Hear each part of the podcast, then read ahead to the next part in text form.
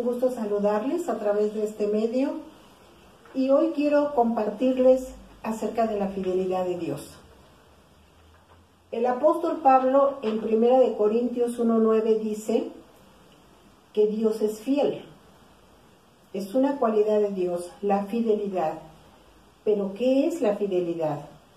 Bueno, pues encontré que la fidelidad es la capacidad, es el poder, es la virtud de dar cumplimiento a una promesa. De manera que decir que Dios es fiel es asegurar que Dios cumple sus promesas. Y eso creo que tú y yo lo hemos vivido, porque cada día podemos constatar con cualquier evento, con cualquier detalle, el simple despertar, el poder contemplar la naturaleza, lo que Dios ha creado, nos permite comprobar que efectivamente Dios es fiel. En Hebreos 6:18 dice que es imposible que Dios mienta, de manera que lo que Él ha prometido lo cumplirá. Y creo que hay una escritura que todos ustedes y yo conocemos y es Primera de Juan 1.9, dice que si confesamos nuestros pecados, Él es fiel y justo para perdonarnos y para limpiarnos de toda maldad. De manera que si Dios es fiel, nosotros, que somos sus hijos, también debemos ser fieles. Recordemos que hay una escritura que dice que Dios nos demanda que seamos santos, porque Él es santo.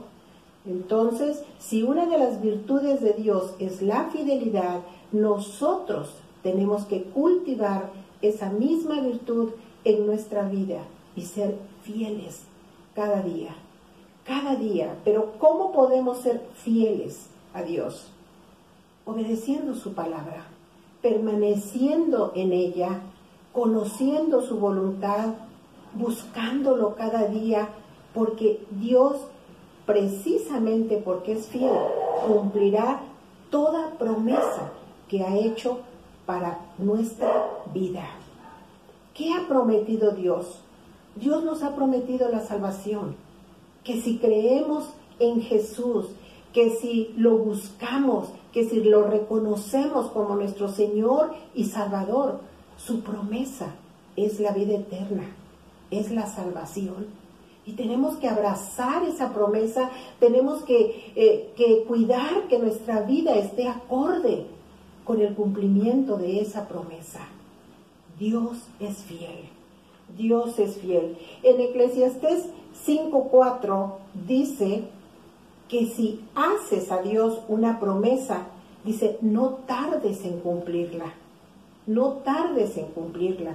Dice, porque Él no se complace en los insensatos. Cumple lo que prometes. Fíjense a qué grado nos lleva la responsabilidad de una promesa. ¿Sí? Dios compara el incumplimiento de esa promesa con la insensatez. Que yo creo que ni tú ni yo queremos ser una persona insensata. Entonces, seamos fieles en buscar su promesa, en buscar su presencia, su promesa. Si le buscamos de corazón, Dios mismo nos está diciendo que le hallaremos, que le hallaremos, que si le buscamos con todo nuestro corazón, Él estará ahí para nosotros. ¿Sí? Que si oramos a Él, dice que Él nos responderá. Y aún más nos promete, dice, enseñarnos cosas grandes y ocultas que no conocemos. ¿Hay bendición en ser fieles? Creo que tú y yo estaremos de acuerdo en que sí hay bendición. Hay promesas por las que tenemos que esperar pero en la fidelidad que Dios nos está demandando. ¿Sí? Por último, quiero decirles, en Deuteronomio 7:9 dice, conoce que Dios es fiel. ¿Cómo lo vas a conocer? Necesitamos experimentar las promesas de Dios para llegar a conocerle. Dice, conoce que Dios es Dios fiel que guarda el pacto y la misericordia, dice, a los que le aman y guardan sus mandamientos, hasta mil generaciones. Ni tú ni yo vamos a vivir el cumplimiento hasta mil generaciones, pero qué hermoso será tener la seguridad de que nuestros hijos, de que nuestros nietos, de que nuestros bisnietos, de que las generaciones que vienen detrás van a recibir el resultado del cumplimiento de esas promesas. Si cumplimos nuestras promesas, habrá paz en nuestro corazón. Tendremos gozo, tendremos alegría continua, viviremos confiando en su palabra, en su promesa.